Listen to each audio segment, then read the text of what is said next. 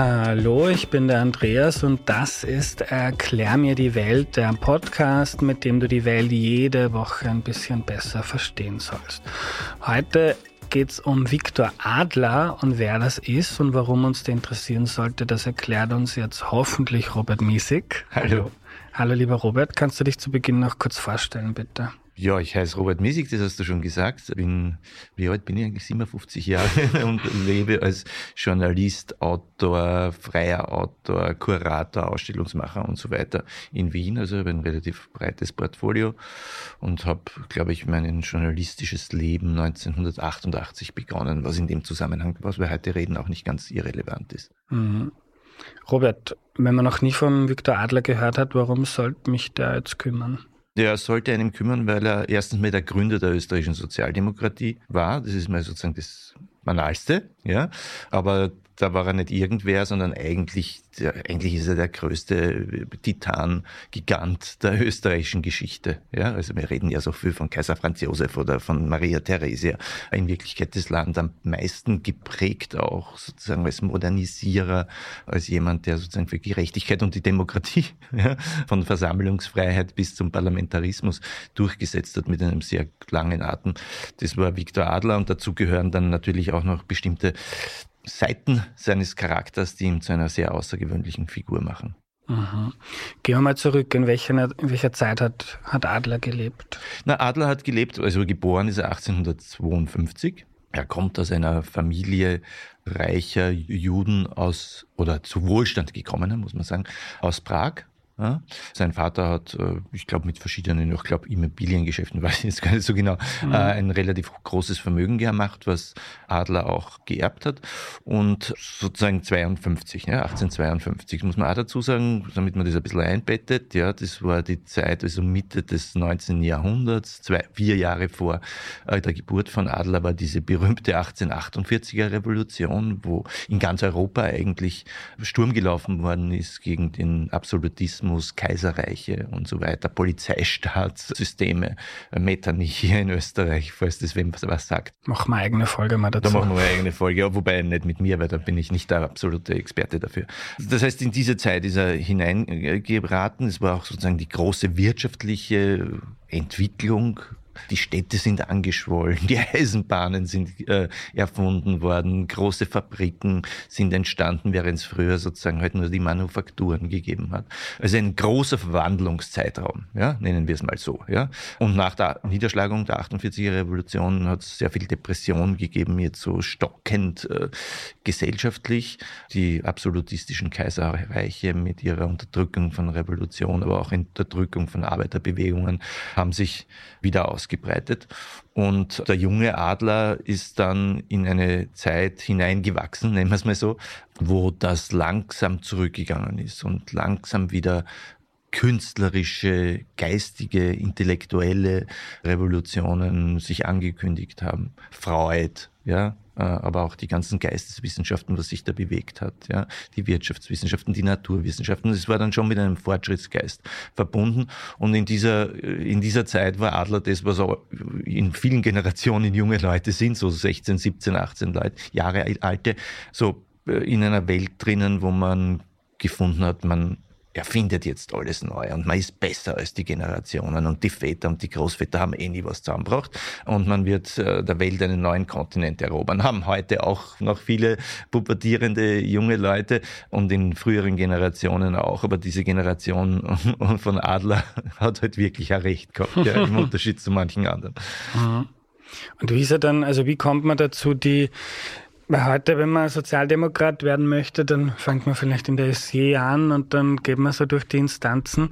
Wie kommt jetzt der Adler aus einem, mit einem großen Erbe und aus einer Wohlstandsfamilie dazu, so eine Bewegung zu begründen, die sich da ja also aufkeimende Industrialisierung, die großen Fabriken, gleichzeitig auch das Elend der Arbeiter und die extrem langen Arbeitstage, wenig Rechte wird ausgebeutet. Wie kommt Adler jetzt dazu, quasi der Mann zu sein, der für die aufsteht? Also zunächst mal, um das anzuschließen, was ich vorher gesagt habe, das war eine Gruppe von jungen Männern und Frauen, aber vor allem Männern, es war alles immer ein bisschen sozusagen männerlastig äh, männerlastiger als heute. Ganz sind wir halt auch heute noch nicht los. Ähm, äh, die gemeinsam in eine Schule gegangen sind, das muss man dazu sagen, hier in Wien, das Schottengymnasium. Und das waren Viktor Adler, die Gebrüder Braun, der Engelbert Bernersdorfer, auch eine große Figur und auch so Literat, spätere, später muss, spätere muss man natürlich dazu sagen, äh, spätere Legenden wie der Literat Hermann Bahr und äh, der große Begründer der neuen äh, modernen Musik, Gustav Mahler, der später Hofoperndirektor des Kaisers war. Und die waren als Jugendliche äh, äh, zusammen und haben sich sozusagen auch getroffen, äh, regelmäßig bei den Adlers. Deswegen wurde das auch, hat das auch geheißen, der Adlerhorst. Ja. Ähm, die Emma Braun hat Adler dann geheiratet, die wurde die Emma Adler. Äh, und äh, die waren sehr wache, eine sehr wache Generation und die haben sich in alle Richtungen umgeschaut, wo Modernität äh, anzutreffen ist. Ja? Äh, auch bei den Deutschnationalen. Deutschnational war damals ein bisschen was anderes, als es heute hieß, äh, obwohl es sozusagen auch damals schon eine antisemitische Schlagseite hatte. Manche davon, das war natürlich auch ein Problem für Adler, der aus einer jüdischen äh, Familie gekommen ist. Äh, aber das Deutschnational hieß da damals eigentlich vor allem demokratisch zu sein äh, und, und die, die große deutsche Kultur гэдэг. Цангийн mit was man damit verbindet, Goethe, Schiller, Klassik hochzuhalten. Das heißt, modernistisch europäisch anzusehen. Also insofern hat das ja ganz andere Konnotation gehabt und war auch nicht getrennt von den Arbeiterbewegungen, völlig getrennt von den Arbeiterbewegungen dieser Zeit. Äh, entstehenden auch Sozialdemokratien, sozialistische Parteien oder Krüppchen, Arbeiterbildungsvereine, Arbeiterinnenbildungsvereine. Äh, dazu muss man auch da sagen, die Arbeiterbewegung war erstens mal geschlagen und auch ein bisschen gespalten und außerdem außerdem unterdrückt. Also Parteigründungen waren damals nicht möglich, deswegen auch Ausweichen auf Arbeiterbildungsvereine. Das war ein bisschen so ein Camouflage. Ja. Ähm, und äh, mit diesen Milieus waren auch diese Jungen schon durchaus verbunden. Ja? Äh, und äh, wie sie dann ein bisschen älter geworden sind, wir springen jetzt in die 1880er Jahre, also in eine Zeit, wo Adler dann so circa 30 war, äh, da äh, hat sich Adler mehr und mehr mit dieser Gruppe auch äh, dazu entschlossen oder nicht, entschlossen ist der falsche, weil es entsteht ja in einem, äh, dass man diese zerstrittene Sozialdemokratie wieder zusammenfügen muss und das hat er ab Mitte der 80er Jahre gemacht. Eine Rolle spielt ja auch, dass sein Vater da gestorben ist. Er hatte das Erbe und hat aber auch äh, nicht mehr so unter dem Kuratell des Vaters gestanden. Der hätte ein bisschen was dagegen gehabt.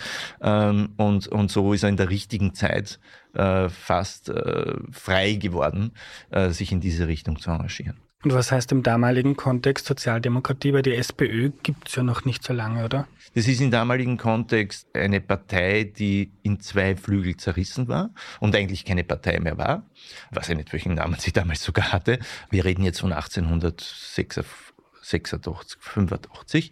Und Adler hat diese verschiedenen Fraktionen der Arbeiterbewegung, so muss man es eigentlich nennen, weil es keine Partei in dem Sinne war, mhm. versucht zu vereinigen und das zunächst mal über Publizistik. Ja, also er hat gegründet mit dieser Gruppe eine Zeitschrift, die hieß Die Gleiche, die ist, glaube ich, wöchentlich erschienen, wenn nicht sogar nur monatlich oder unterschiedlich. Und die hat beiden Fraktionen mehr oder weniger eine Stimme gegeben, aber vor allem auch einer vereinigenden Dings. Und äh, wie das so ist bei Fraktionen, die sind ja nicht so leicht zu vereinigen, weil da sind ja Menschen unterwegs, die nicht nur unterschiedliche Haltungen haben, sondern ja schon jahrzehntelange Konflikte miteinander. Und wie das halt so ist, der hat mich schon vor sieben Jahren beleidigt und deswegen hasse ich ihn für immer. Aber äh, wenn die das lang genug machen, werden sie auch dem müde ja, und neue Generationen entstehen. Das heißt, es war deswegen auch äh, ein richtiger Moment, da in diese Richtung zu gehen. Adler war auch dann sehr schnell verbunden mit, soll man ja nicht ganz vergessen, das hat ja, das habe ich jetzt bis jetzt noch gar nicht gesagt, äh, mit großen Figuren der internationalen Arbeiterbewegung oder revolutionären Bewegungen, äh, mit Karl Kautsky, aber auch mit äh, Friedrich Engels, den großen Buddy von Karl Marx, ja, also die großen Legendengestalten der revolutionären Bewegungen des Mitte, Mitte des Jahrhunderts. Und die hat er alle schon kennengelernt, so Mitte 83 sogar. Und über diese Gruppe, die diese Zeitung gebildet hat und über dieses Moderieren, sagen wir mal, verschiedener Strömungen, ist er dann so weit gekommen, dass er im Jahr 1888 89 sagen konnte, okay, jetzt ist man bereit, eine neue Partei zu gründen. Und dann gab es einen Einigungsparteitag in Heinfeld. Das ist äh, in Niederösterreich so ein mehr oder weniger, heute würde man sagen, Speckgürtel von Wien. Auch weil es gab natürlich immer noch den Absolutismus mit Polizisten und Polizeichefs äh, in jedem Bezirk einen anderen. Und je nachdem, ob der Scharfmacher war oder kein Scharfmacher, äh, wurde in manchen Bezirken weniger hart und in manchen mehr hart durchgegriffen. Und in Heinfeld gab es halt einen sehr modernen Polizeichef, der das zugelassen hat. Das heißt, offiziell war es nicht erlaubt, aber der hat ein Auge zugedrückt, oder? Ja, oder gewissermaßen, es gab einen Spielraum, ab welchem Zeitpunkt man eingreift, wann irgendwer was sagt und wenn mhm. sozusagen gegen die Verbotsgesetze dieser Art, gegen Radikalitätsverbotsgesetze verstoßen wird. Äh, und diesen Spielraum hat der halt weitgehend ausgenutzt.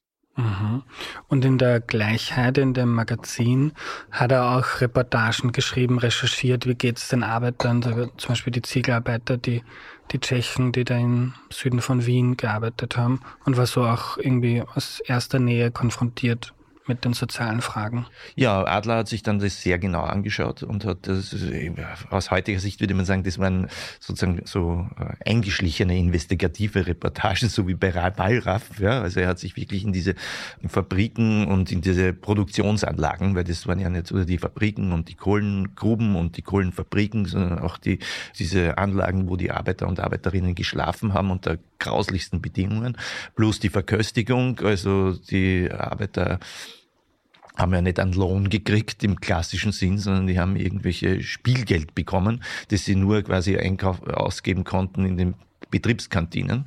Und die haben unter elendsten Bedingungen gearbeitet. Das sind die Ärmsten der Armen, waren ja auch Massenproduktion. Es war die Zeit, wo die Ringstraße gebaut worden ist, also du hast Ziegeln ohne Ende gebraucht. Und das haben die sozusagen zugewanderten Ärmsten der Armen. Äh, Proletarier ist schon fast nicht der richtige Ausdruck, weil es waren Pauper, ja, wenn man das so nennen mag, produziert. Ja. Und die äh, schlechtest Qualifizierten waren die, die den Sand in die Formen gefüllt haben, damit der Lehm nicht biegen bleibt in die Formen. Und deswegen gibt es den Begriff Sandler. Ja heute, ja, weil das war sozusagen das, das Unterste vom Unteren. Also das waren alles dann Taglöhner im, Weit, im weitesten Sinne. Und für die hat er sich eingesetzt, also deren Elend hat er quasi ausgebreitet in einer riesen Reportagereihe, hat für sehr viel Aufsehen gesorgt und äh, die schlimmsten Sachen wurden dann auch abgestellt, was relativ interessant ist, weil sozusagen dann haben die einen echten Lohn gekriegt und dann mussten sie nicht mehr nur in den Kantinen einkaufen. Das war wieder ein Problem für die Kantinenbetreiber, ja, weil damit haben sie plötzlich ein fixes Abnehmerschaft verloren. Und wenn man so durch Wien geht und sich vielleicht ein paar Sachen anschaut, dann würde man heute noch Spuren davon finden. Also es gibt ähm, am Wienerberg selbst so ein Restaurant, das eigentlich äh, ein ehemaliges Kantine für die Ziegelarbeiter vom Wienerberg war. Und auch der böhmische Prater ja, besteht im Wesentlichen aus ehemaligen Kantinen das ist dann die Ziegelarbeiter nicht vom Wienerberg, sondern vom Laerberg, die Löwegrube und so weiter. Und der wurde deswegen sozusagen so, so ein Spaßzentrum, also ein Prater mit Unterhaltungselementen, weil die Wirten sich dann gedacht haben, hey, wenn die Arbeiter jetzt nicht mehr bei uns einkaufen müssen, dann müssen wir uns was überlegen, damit die weiter zu uns kommen und haben einen Vergnügungspark draus gemacht. Spannend. Und Adler war auch Arzt, oder? Adler war Arzt, ja. Mhm. Adler war Arzt. Adler hat eine Ausbildung zum Arzt gemacht, äh, auch, also sozusagen, es war eine breite Ausbildung, auch beim großen Nervenarzt irgendwie in Frankreich, die gleiche Ausbildung, die Sigmund Freud gemacht hat. Und er hat in der Berggasse äh, eine Ordination gehabt, bevor er bevor er Parteiführer geworden ist. Und es hat sich sehr schnell herumgesprochen, dass er ein Armenarzt ist, also dass er sozusagen, dass du dorthin gehen kannst, äh, ohne reich zu sein und bezahlen zu müssen und sogar die Medizin bekommen hast, äh, gratis, wenn du das nicht zahlen konntest, weil er irgendwelche Vorräte immer gehabt hat, was natürlich den Geschäftsgang seines Unternehmens, seiner Praxis nicht wirklich genützt hat. Also in Wirklichkeit hat Adler das Vermögen, das er hatte, geerbt hat, äh, sukzessive nicht für sich ausgegeben, sondern er hat es äh, entweder zur, zur Hilfe für die Armen als Armenarzt ausgegeben oder dann auch in die Partei gesteckt und in die Zeitung eingesteckt und so weiter weiter. Und selbst hat er sehr schnell wirklich auch selber dann quasi äh, ja relatives Elend erlebt, äh, weil sie die Familie alles durchgebracht hat und äh, nicht mal seine eigene Familie wirklich ernähren konnte und nicht wirklich gute Wohnungen sich leisten konnte. Und da gibt es danach die Geschichten, dass man ihn nahezu zwingen musste, auch ein bisschen auf sich zu schauen, weil man ja braucht hat. Und es gibt da die Geschichte Friedrich Engels einige Jahre später, der schon gecheckt hat, dass Adler quasi immer alles abgibt und nicht auf sich schaut und äh, auch mit der gesundheitlich äh, ans Ende gerät und hat dann gesagt, äh, ich mache dir einen Vorschlag, alle Honorare, die ich als Autor bekomme, überweise ich dir, aber es gibt eine Bedingung, du nimmst es für dich und nicht für die Partei, weil er ihn ja gekannt hat. Mhm. Also wir waren jetzt 1888, 89, Heinfeld, Adler einig die Sozialdemokratie in Österreich. Was mhm. hat es dafür? Gibt es ja jetzt auch die Flügel eigentlich in jeder Partei. Mhm. Welche Fraktionen hat er da zusammengebracht? Naja, es waren, ich würde sagen mal, es gab die Moderaten, und dann gab es die Anarchisten, die richtigen Anarchisten waren, also in früheren Jahren vielleicht ein paar Anschläge gemacht haben. Deswegen gab es ja dann auch die, die, dieses Ausnahmezustand und die Unterdrückung. Und das Straßenbild von Wien erinnert noch ein bisschen an die Radikalen. Die Scheugasse im 10. Bezirk, aber die Scheubrüder sind heute weitgehend vergessen. Man muss, glaube ich, schon dazu sagen, äh, ist jedenfalls mein Eindruck äh, äh, aus der Literatur, dass sich diese Flügelkämpfe auch ein bisschen überholt hatten in der Zeit. Deswegen äh, hat er nicht nur die Flügel vereinigt, sondern die neue Genera mit der neuen Generation etwas aufgebaut und die Flügel haben sich dann äh, die, da eingefügt. Ja. Und es war ja auch eine Zeit so generell in Europa, wo es wieder einen Aufschwung der Arbeiterbewegung und der demokratischen Bewegungen gegeben hat. Also das war ja in vielen Ländern auch eins. Ja? Die Arbeiterbewegung, die sich eingesetzt hat für die ganz normalen, einfachen Leid, aber auch eine demokratische Bewegung, die sich überhaupt mal dafür eingesetzt hat, dass das möglich ist, nämlich dass man Parteien gründen darf, dass man Versammlungen machen kann, dass es Pressefreiheit gibt, dass es nicht Zensur gibt und auch, dass demokratische Rechte wie Wahlrecht und so weiter durchgesetzt werden, so sukzessive. Ja? Das war ja alles eins. Und Adler selbst hat ja noch diese Repression erlebt, also immer wieder ist er wegen Verstößen gegen die Zensur und wegen Verstößen gegen den Ausnahme, das Ausnahme Recht zu Haft verurteilt worden, immer nur ein paar Monate, aber immerhin 17 Monate in seines Lebens, also fast, fast eineinhalb Jahre, wenn ich das richtig, die Zahl richtig im Kopf habe, ist er selbst im Gefängnis gesessen in Polizeihaft, Administrativhaft, in den verschiedensten Wiener Polizeihaftanstalten. Die gab es an verschiedenen Stellen. In der Theobaldgasse, da war es glaube ich nicht so gut, ja, und in, äh, äh, im Rudolfsheim, heutigen Rudolfsheim äh, 5 Haus, äh, das war sein Lieblingsgefängnis, weil da gab es einen Gefängnisdirektor, ein Wärter, nennen wir es mal so, der eigentlich ein Genosse war äh, und wo es dann sehr freundlich zugegangen ist und Van Adler dort gesessen ist, unter anderem auch mit anderen Sozialdemokraten gemeinsam. Dann hat man dem Kind vom Gefängnisdirektor äh, Nachhilfe gegeben in der Wohnung des Direktors, der dort äh, seine Wohnung gehabt hat. Und die Emma Adler konnte jeden Tag vorbeischauen und den äh, Topfenstrudel bringen oder Apfelstrudel. Und äh, es war schon ein bisschen sozusagen, Adler hat mir gesagt, in Österreich herrscht Despotie gemildert durch Schlamperei durch dieses österreichische, naja, so ganz eng ist es, sehen wir es auch wieder nicht. Und wir haben zwar Regeln, aber man kann es so und so auslegen. Mhm. Das heißt, er hat an manchen Stellen sogar, insbesondere dann, wenn der Stress größer geworden ist, äh, die Gefängnisaufenthalte sogar genossen, weil sie für ihn mal dann drei Wochen äh, Erholung waren. Mhm. Arg. Und jetzt kommen wir dann, das ist ja schon zu Beginn geredet, der Titan der österreichischen Geschichte zu einer riesigen Veränderung 15, 17 Jahre später. Mhm das allgemeine Wahlrecht oder mhm. allgemein zumindest die Männer durften mal wählen ja. dann 1907 ja. in, in Österreich. Wie, wie ist das zustande gekommen? Naja, Titan ist er, glaube ich, aus einer Reihe von Gründen. Erstens mal, weil er überhaupt das begonnen hat und weil er so einen langen Atem hatte. Ja? Und er war ja auch jemand, der immer wieder äh, mit sehr viel Engagement und Mut und, äh, und, und Elan zum Beispiel Streiks mitorganisiert hat zur Verbesserung der Arbeitsbedingungen. Gleichzeitig hat er auch immer zu, sehr zur Mäßigung aufgerufen, damit man Schritt für Schritt äh, die Dinge durchsetzt, weil mit einem großen Knall produzierst allenfalls Tote. so. Das heißt, er hatte auch diese, diese Geduld, die du auch brauchst. Ja? Und da die Geduld mit den eigenen Leid. Aufbauen, aufbauen, aufbauen, Leute sammeln, Parteiaufbau. Das ist nicht mit einem Knall zu machen oder auch heute nicht. Ja? Und damals natürlich noch viel schwieriger. Ja? Also heute kannst du mir einen schönen Wahlkampf mit schönen Bildern und Videos und auf Social Media machen, aber es wird auch nicht nachhaltig sein. Nachhaltig ist Aufbau, Aufbau, Aufbau. Und äh, eine der Elemente war eben auch eine de facto 15 Jahre lang Wahlrechtskampagnen zu machen, die äh, so Schritt für Schritt Erfolge zeitigt, gezeitigt haben. Also der erste Zwischenschritt war, glaube ich, 1896, ich schlag mich tot, ob es wirklich genau dieses mhm. Jahr war, wo man durchgesetzt hat, zumindest mal ein zweistufiges Wahlrecht. Also die Großteil der Parlamentssitze waren die, für die Reichen und Wohlhabenden garantiert, die eine gewisse Steuerklasse erreicht haben und die Niedrigverdiener mit niedrigen Steuerklassen, also das durchschnittliche Arbeiter Arbeiterhaushalt hatte dann einen ganz kleinen Anteil, aber immerhin konnten dann einige Sozialdemokraten und auch Vertreter der arbeitenden Menschen äh, dann schon ins Parlament einziehen. Und das war der erste Schritt, den man durchgesetzt hat. Und ab dem Jahr 1905 dann, wo in Russland Revolution war, was die herrschenden Klassen in Europa auch ein bisschen geschreckt hat und Schrecken heißt, um Gottes Willen, sowas wollen wir bei uns nicht haben, ja, äh, konnte man mit diesem Schrecken operieren und sagen, naja, dann aber macht's ein paar Reformen, damit äh, sukzessive reformistisch geschieht und nicht in einem revolutionären Knall. Und in dieser Phase hat Adler dann ist es ihm gelungen, das allgemeine gleiche Männerwahlrecht zum österreichischen Parlament durchzusetzen. Insofern war das Wahlrecht zum Parlament demokratisch, aber natürlich waren die, waren die sozusagen Kompetenzen des Parlaments nicht solche, wie wir sie heute kennen. Insofern war es natürlich eine amputierte Demokratie. Interessant auch, dass der Adler, der ein guter Taktiker war, dazu auch ein Bündnis mit dem Kaiser eingegangen ist, weil es natürlich auch eine Entmachtung der aristokratischen Mittelschichten war oder sozusagen der Hocharistokratie.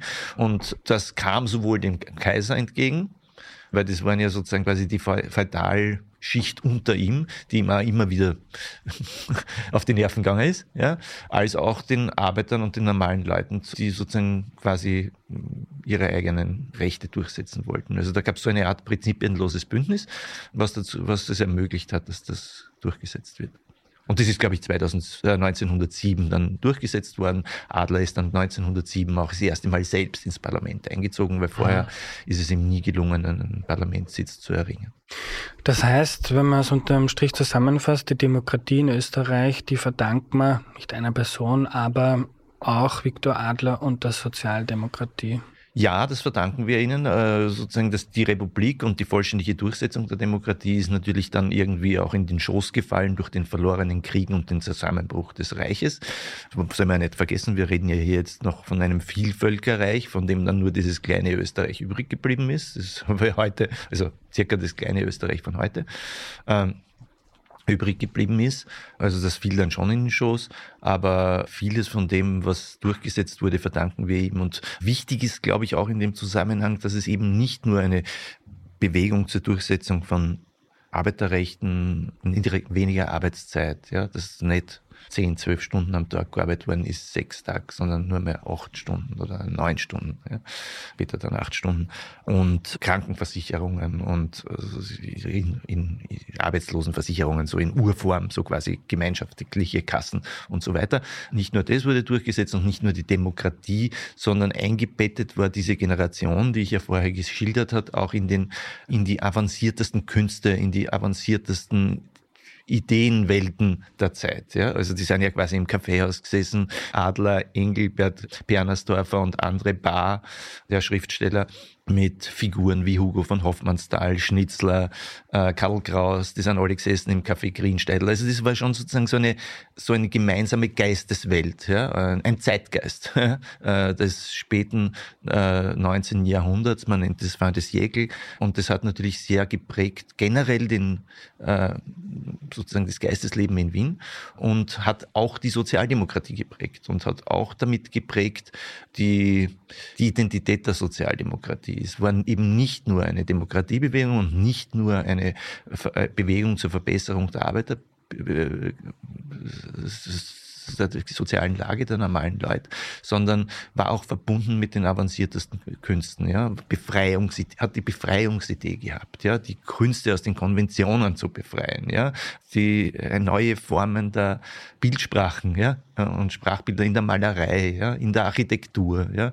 Die Architektur des Roten Wiens ist nicht erklärbar ohne der großen Nähe der Sozialdemokratien auch zu den, äh, zu den ähm, avancierten Künsten bis hin zum Kubismus, der Pathos des geraden Linie im Kubismus äh, und der das Pathos der geraden Linie im Bauhausstil, das hängt ja miteinander zusammen. Und einen habe ich schon genannt, den Gustav Mahler, äh, Jugendfreund äh, der Adlers, der dann quasi Hofoperndirektor des Kaisers war und im Jahr 2007 sogar Wahlkampf für den Adler gemacht hat, was ein kleiner Skandal war. Weil wie kann ein Angestellter vom Kaiser einen Wahlkampf für die Rebellen mhm. machen? Aber es war nur mehr ein kleiner Skandal.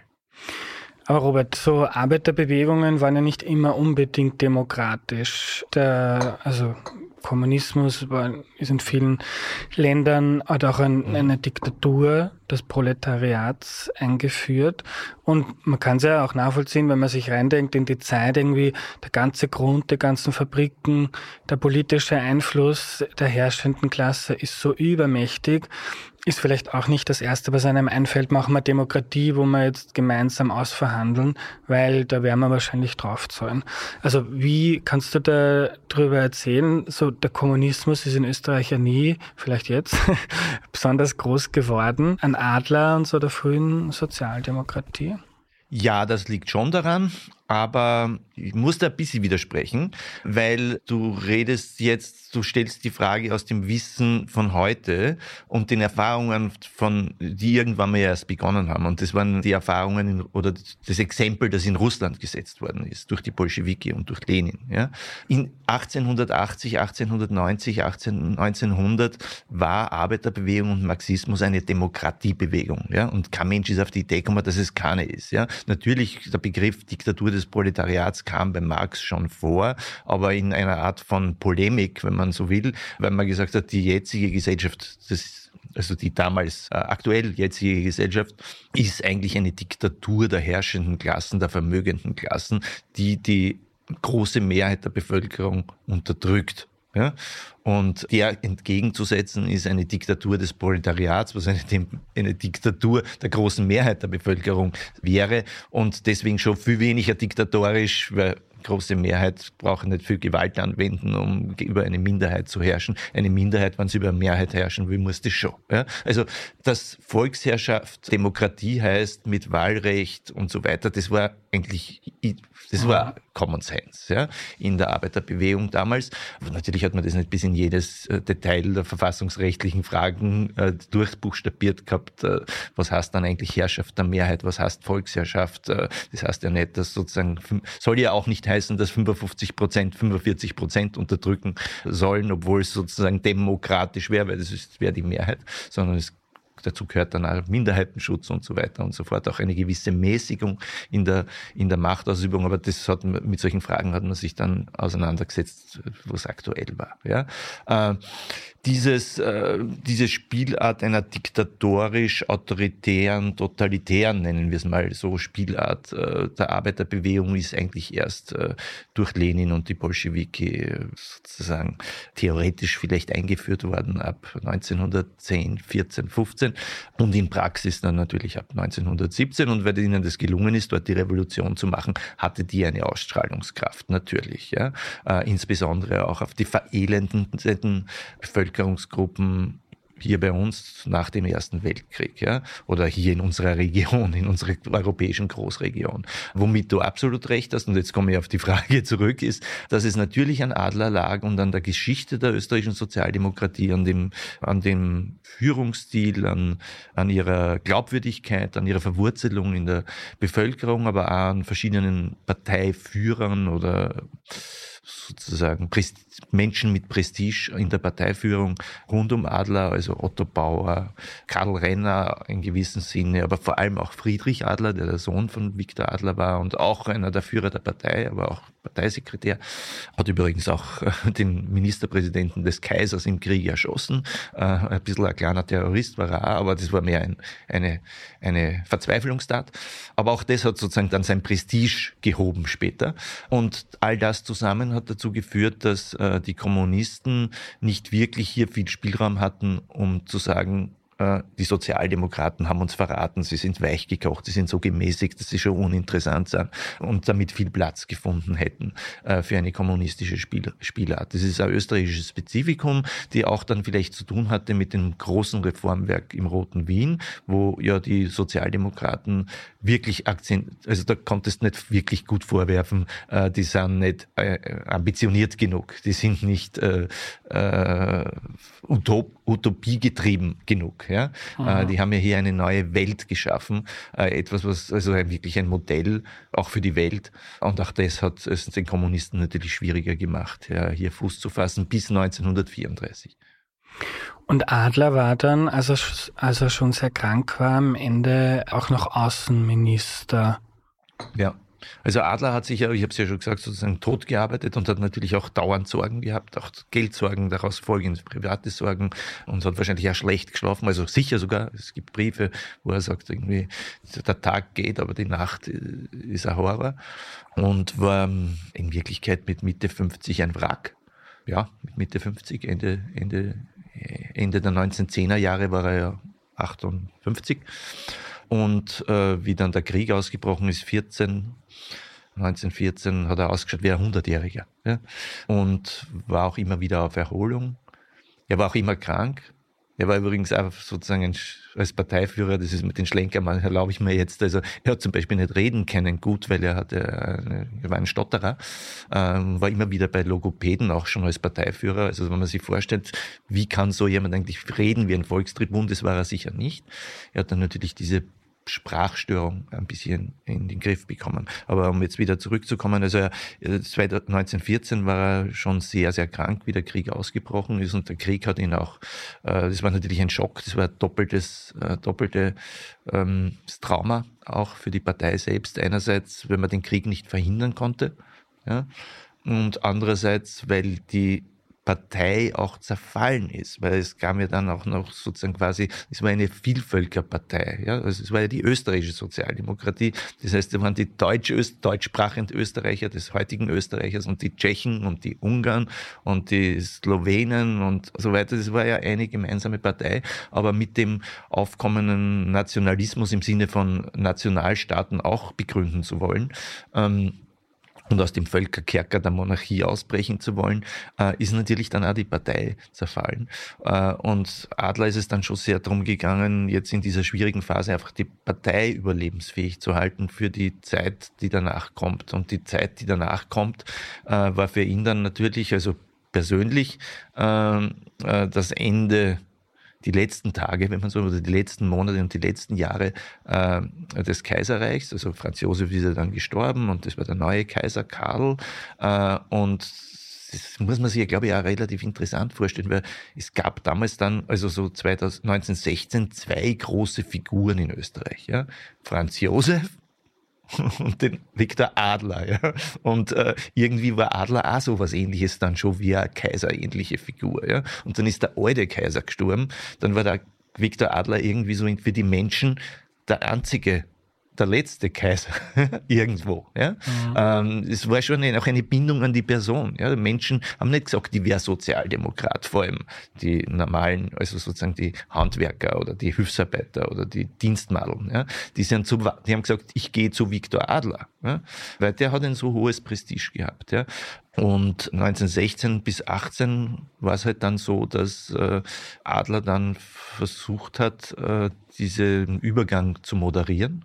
Äh, Ende des Krieges, Auflösung des Vielvölkerstaats, den hat er sich nicht gewünscht, aber der ist de facto passiert und die Etablierung einer demokratischen Republik. Und so in den letzten Lebenstagen hat sich abgezeichnet, dass die demokratische Republik etabliert wird und der Kaiser abzutreten hat. Und es wurde eine provisorische Regierung, glaube ich, ist die damals äh, gegründet. Adler war schon sehr alt und zu schwach, um die Regierung selbst anzuführen. Deswegen hat es sein früherer Mitarbeiter Karl Renner gemacht.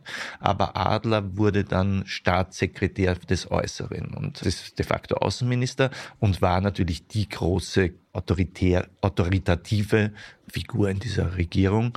Und das Absurdeste daran ist, kriege ich jetzt die die Termine richtig hin. Also die Republik wurde ausgerufen, aber am Tag davor ist Adler in, schon in der Funktion als Staatssekretär des Äußeren gestorben. Also es ist geradezu irre. Ja? Also einer kämpft, einer kämpft drei, 40 Jahre für etwas und am Tag, bevor er es verwirklicht, stirbt er. So ähnlich wie in der biblischen Geschichte Mose, der das Volk durch die Wüste führt und äh, quasi das gelobte Land nur sieht, aber nicht mehr dorthin kommt. Warum kennt Adler heute kaum mehr jemand? Also natürlich in gewissen Kreisen, aber mhm. ist jetzt keine Figur, wenn wir jetzt auf die Straße gehen, die meisten Leute werden nicht sagen können, wer das war.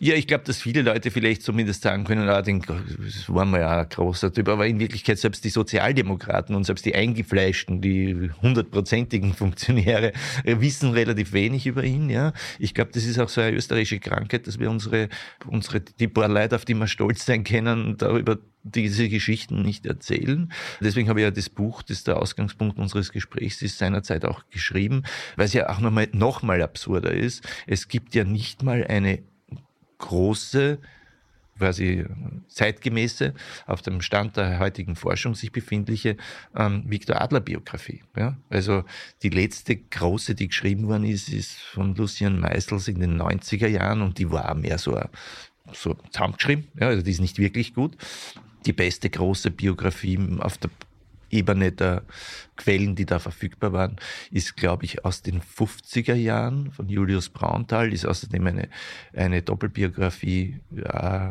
Viktor und Friedrich Adler. Aber die ist gut, aber ich meine aus den 50er Jahren. Also und die ist, ist praktisch nicht mehr zu haben und auch nicht mehr im Stil der Zeit. Ah. Ja. Also in Wirklichkeit äh, ist es geradezu irre, das ist nicht so, äh, dass in den letzten Jahren kein großer Historiker so eine 400 Seiten Biografie von Viktor Adler geschrieben hat. Die Quellen liegen natürlich im Verein für Geschichte der Arbeiterbewegung und vieles ist davon nicht mal erschlossen oder einigermaßen erschlossen, aber auch noch nicht so richtig ausgewertet. Äh, zum Beispiel die Memoiren der Emma Adler, die wahrscheinlich eine große Quelle sind für das, was man heute für das, was man noch Neues herausfinden könnte. Die sind natürlich handschriftlich, da gibt es, glaube ich, nur eine Historikerin, die die Handschrift lesen kann und so. Also da gibt es verschiedene Gründe, aber alles in allem wird er nicht so rezipiert oder es, wird es nicht und deswegen habe ich das Buch auch geschrieben. Ja, es sind halt, was weiß ich, wie viele Seiten hatten das 140 Seiten oder so. ist jetzt nicht so wahnsinnig viel äh, oder 120 sogar, aber zumindest so die Basics kriegst mit. Robert, die letzte Frage kommt von einem Hörer, von Christoph, der möchte wissen, was kann sich die SPÖ heute abschauen von Adler und von diesem Einigungsprozess, den er vollbracht hat? Naja, erstens mal viel, glaube ich. Also erstens mal, es gibt ja auch da, dass Auseinandersetzungen so zu führen sind, dass sie nicht keine Wunden schlagen, so dass man gemeinsam sich noch ins Gesicht schauen kann und dass nicht dann der Unterlegene das Gesicht verliert. Es geht immer darum, sozusagen eine Bewegung kampffähig zu halten und das heißt da sozusagen die unterschiedlichsten Leute zusammenzuhalten. Ja? Wenn du eine große Organisation bist, wirst immer unterschiedliche Charaktere haben, aber auch unterschiedliche Linien. Das heißt jetzt nicht, dass man nicht sozusagen über strategische Linien leidenschaftlich streiten soll, aber wogegen er war, war jetzt sozusagen nicht so ein Theoriemeister, der wegen Rechthaberei so Buchstabenstreitereien begonnen hat, was ja in, äh, in der Arbeiterbewegung auch immer, wo es so eine sehr Theoriedebattenhaftigkeit hat. Das, das war überhaupt nicht seins. Da war er ein bisschen besser auf die Leute, die das getan haben, sei es Eduard Bernstein oder Rosa Luxemburg, die er dann mal doktrinäre Gans genannt hat, weil sie sozusagen um jeden Halbsatz streiten musste und so weiter und so fort. Also das kann man sich abschauen und natürlich auch diese Modernität, die der Adler hatte, ja, diese er hat eine Sozialdemokratie etabliert, die sozusagen Anwalt der Schwächsten, Fürsprecher der ganz normalen Leid und aber auch ein Bollwerk für Demokratie, Modernisierung, Liberalität, freie Künste und so weiter war. Ja, das, das war die, dafür das hat Adler die Grundlage gelegt und hat ja damit die Sozialdemokratie in Österreich über Jahrzehnte oder fast ein Jahrhundert geprägt damit. Ja, also das, wofür er da den Grundstein gelegt hat, das sehen wir dann sozusagen in der Zwischen, also in der Zwischenkriegszeit im Roten Wien. Wir sehen es aber später noch in der Figur Bruno Kreisky und dem, was er er ausgestrahlt hat. Also Adler hat mal gesagt, äh, wir sind die modernste Partei Österreichs, hat er 1890 gesagt. Ja, und Bruno Kreisky, wenn man uns erinnern hat, in, glaube ich, 1970er Jahren Wahlkämpfe geführt mit dem Slogan, wir bauen das moderne Österreich. Ja? Also so eine Kraft auch von gesellschaftlicher, demokratischer Öffnung, Fenster aufmachen, Wind reinlassen, die Kontakt zu den jungen Leuten halten ja? und nicht neue Generationen verlieren. Ja? Das war eine Adlergeschichte, eine Otto Bauer-Geschichte, aber auch dann eine Bruno Kreisky-Geschichte. Also auch davon sollte sich die Sozialdemokratie ganz viel, viel abschneiden. Danke, lieber Robert, für deine Zeit. Danke dir.